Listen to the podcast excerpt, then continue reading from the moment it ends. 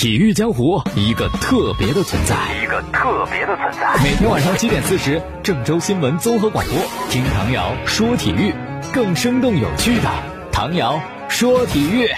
各位听众朋友，大家好；还有蜻蜓的网友朋友，大家好，欢迎收听唐瑶说体育。啊，九号的时候呢，有一个会，就是中超的股东会和董事会老板的会议，然后第二天哈，就是开联赛的会议了。一般来讲呢，开会肯定是有重要的事情要说。那么这次开会呢，要说到降薪和准入两个焦点的话题啊，终于谈到降薪的事情了。这个和很多人的利益有关系。你要说准入吧，可能就谈天津天海，对吧？或者其他一些什么甲级队、乙级队，这个更多数人不关心的。但是降薪和每个人都有关系，因为这应该是足协第一次组织俱乐部谈这种问题。为啥要谈呢？因为 现在全世界的很多俱乐部都降薪嘛，所以中超很多俱乐部也向足协询问说：“咱咋弄啊？会不会也要降我们的工资啊？”他们就希望足协给一个指导性的政策。但足协心想，我也不能就这么贸然定吧？我定了以后你们都不同意怎么办？是不是？啊，咱要不然开个会，你们一块儿讨论，大家一起决定。而且呢，因为如果我们真要降薪的话呢，还要跟国际足联协商，所以说呢，这个方案必须得就大家都商量好了，都同意才行。哎，其实说到这个降薪，我觉得也没有什么可意外的，大家都应该能够想得到哈，是不是要轮到中超了？毕竟现在世界足坛降薪的俱乐部太多了，尤文、拜仁、巴萨、马竞啊，包括好像皇马也准备降，还有英超啊，虽然英超的阻力比较大。但是基本上都有这么一个想法，而且确实欧洲联赛很难，正踢着踢着呢停了，停了之后短期内还基本上无法重启，各俱乐部所属球员停工。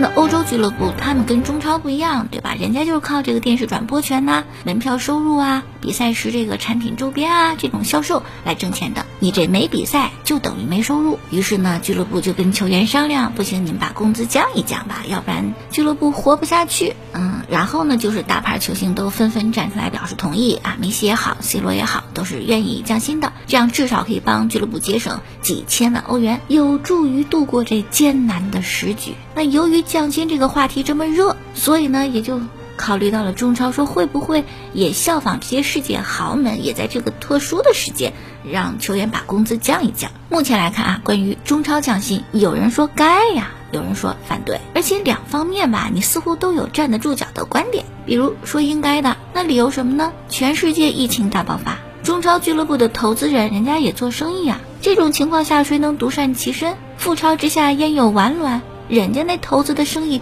必然受到影响，没有钱挣，怎么好往俱乐部里大把扔钱呢？投资人的力度减少，那你的工资奖金岂不就是得降？所以这么来看呢，啊，降薪合情合理。但持反对观点的人觉得呢，干嘛要降薪？我们没闲着，我们一直在训练，我们上班啦，就得给钱。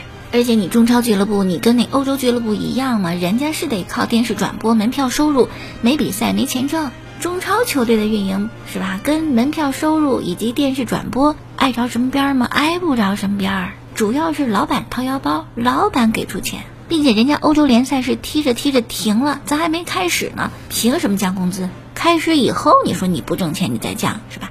所以两方面呢。好像都有一定道理，这就是见仁见智的问题。你所处的位置啊，你是球员还是老板，以及你看事物的角度，还有你的三观，都会决定你往哪个方向去选。那么大家的观点呢？觉得该不该降工资？说到降工资啊，我觉得应该介绍介绍，就职业球员他的收入到底是怎么样一个安排。嗯，一个中超球队的普通球员啊，就是一份底薪啊，就是明面上这工资。然后你如果争取到上场的机会，根据你的发挥有没有进球，是首发还是替补，是吧？有一部分弹性的收入叫做奖金。那现在没得比赛踢，你就是靠一份工资，奖金肯定就泡汤了。然后这份工资你要再降的话，那对于普通球员来讲，真的就生活难以为继。也就是基本工资五千块钱，你要像巴萨那样降个百分之七十，剩了一千五，哼，怎么活？那么这是普通的球员啊，只能靠死工资的，还有一部分球员那是大牌或者国脚、明星级别的。他那个薪金结构呢，跟普通球员不一样。除了工资，除了奖金以外，他有代言费、赞助费、活动费、肖像权的费用。所以说啊，你降就降点儿，不影响。甚至那些顶级巨星，你别看梅西啊，降百分之七十，他降了以后，比普通人的收入还要高很多很多。所以呢，一个降薪，不同的人啊，普通球员、明星球员、超级巨星，区别很明显。虽然欧洲那些俱乐部啊，大家都同意降薪支持球队，可是每个人情况也都不一样啊。你以为都跟梅西一样，都跟 C 罗一样主动愿意吗？不是，有的队友他就不同意。你真的伤害到我了。那位意甲球员怎么说？你不给我发工资，房东就得敲我的门。你搬出去吧，不租给你了，房租交不起。但是没有办法啊，俱乐部的集体受益，大家必须遵守，一视同仁，都得降。但这个是欧洲的俱乐部。实际到中超这儿呢，没那么复杂。降薪这事儿，其实就是俱乐部的老板最有话语权，钱大头都他们掏的腰包，想接着掏就还能掏出来，想不接着掏说降点儿，那他们就说降，管不得球员同不同意，你不同意解约，是吧？你更惨。所以呢，意识到这一点啊，如果真谈到降薪的问题，球员还应该跟老板好好谈一谈啊，有没有球员工会什么的，就跟老板谈一谈。谈到双方都可以接受的一个程度，其实我是觉得降薪呢可能在所难免，关键是降多少。虽然咱们刚才谈了啊，中超俱乐部跟欧洲球队不太一样，不靠电视转播权啊，不靠门票收入什么的，但是老板他也做生意啊。现在这种情形之下，肯定他们的生意是受影响的，他们的收入是受影响的，他们挣的少了，务必给球队就投入的少。投入的少了，你的工资奖金肯定要打折扣的，但肯定不能够按照，哇，巴萨那样一下就降百分之七十或者一半儿，一刀切下去，这个标准不合理。为什么呢？刚才咱们也说了，中超俱乐部收入最高的外教、外援、国脚，然后呢大牌球星，接着普通球员。你像保利尼奥、浩克、奥斯卡、塔利斯卡、佩莱伍斯托，哎呦啊，薪水超千万。外教卡纳瓦罗啊，作为教练级别来讲，工资也是全世界顶尖的。他们才占了这个俱乐部啊薪资开支的一大部分啊绝大的比例，所以你要降，你多降他们的。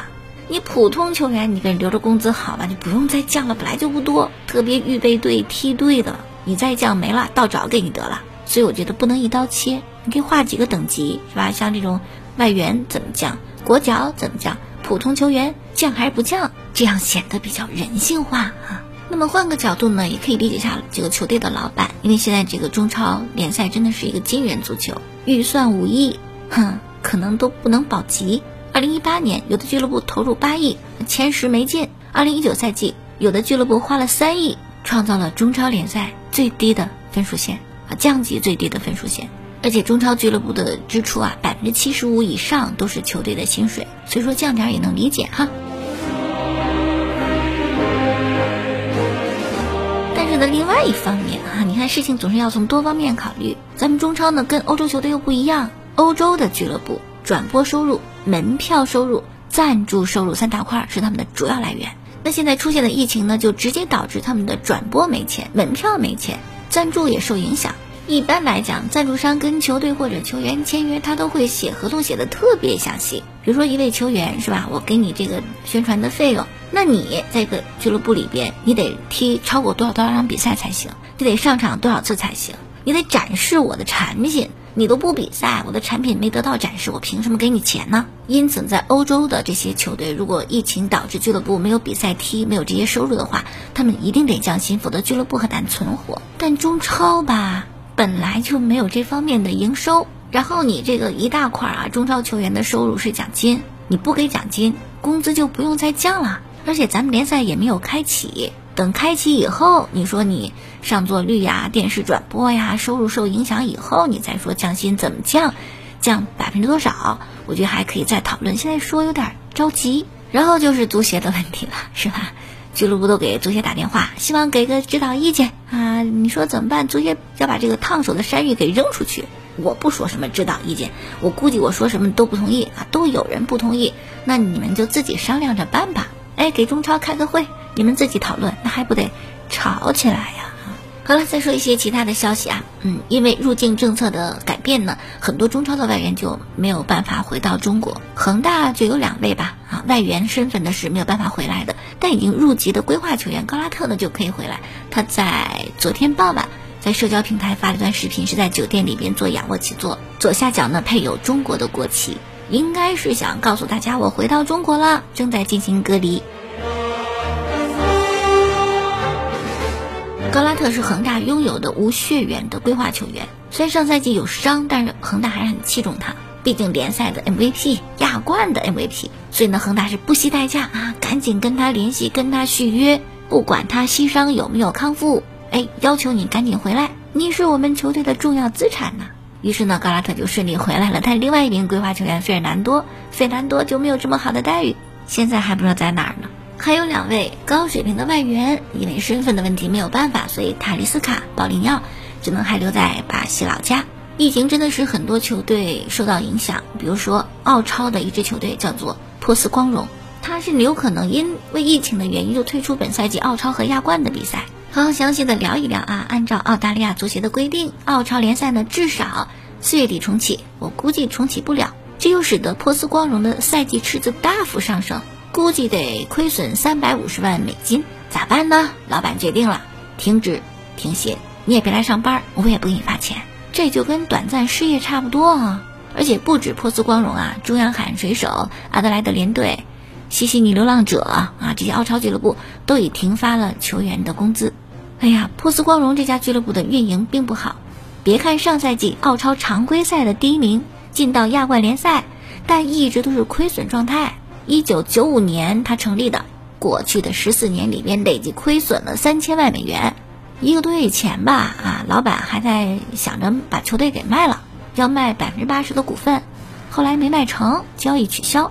跟中超球队相比，澳超球队规模小很多，而且不像中超的球队是老板直接就拿钱啊往球队里边投资，他真的就是商业这方面赚钱，没有比赛他就不赚钱。所以某种程度上讲，中超联赛有点伪联赛的意思哈。那这由于挣钱的方式不同呢，澳超的这个球队很难以为继。如果他真的退出了本赛季的澳超和亚冠比赛的话，申花会不会有点益处呢？啊，亚冠他跟申花同一小组的，如果珀斯光荣退出，他所涉及的所有比赛都判负，而且会遭亚足联的重罚。那届时呢，申花就和剩下两个对手。FC 东京、蔚山现代争夺 F 组的出线名额，两个对手听起来也蛮强的，感情申花分的是死亡之组啊！欢迎继续来关注收听唐瑶说体育啊，看看欧洲足球的消息。欧足联的主席切费林呢，最近就表示说，这个欧冠、欧联杯剩下的比赛呀，咱们尽量的完成吧，是吧？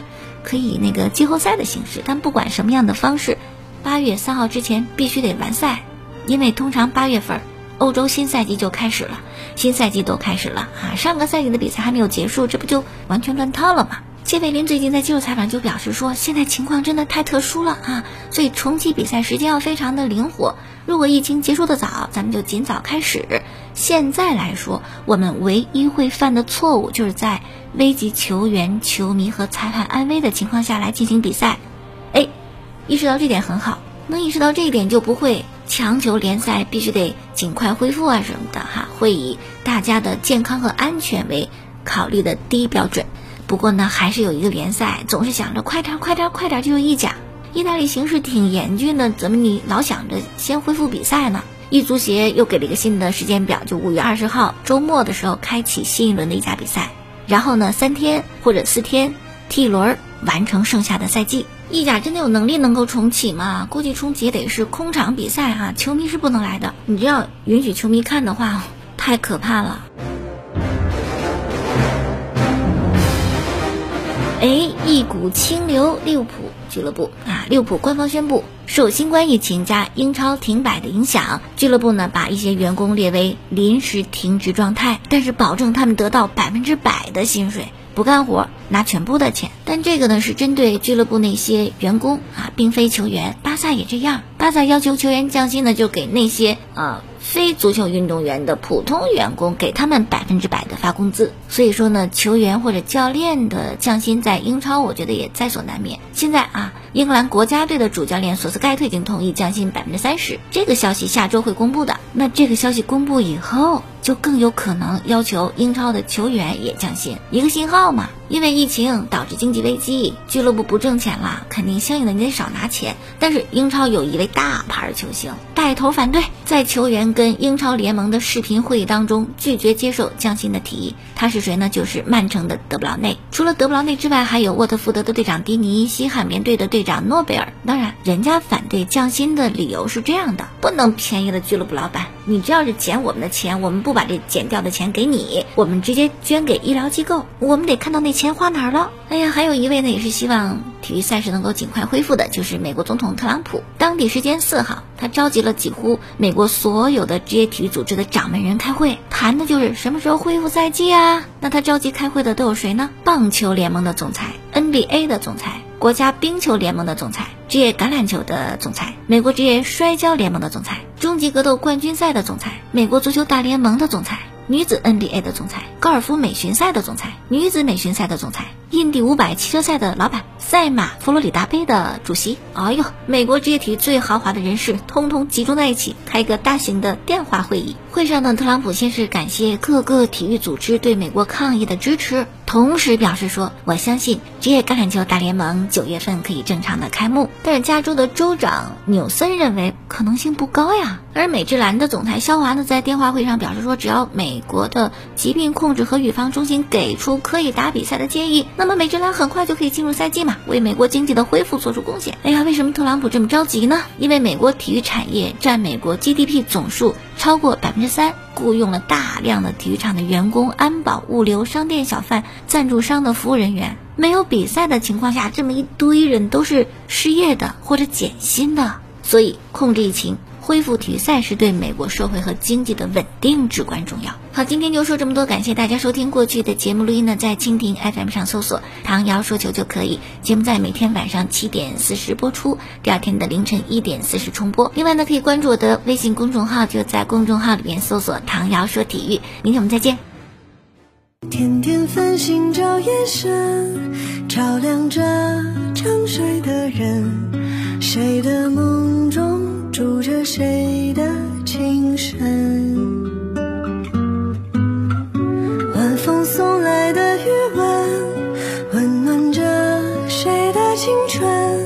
像在诉说故事里年少的我们。光影下的两个人，多想就这样。像静下的夜，宁静。而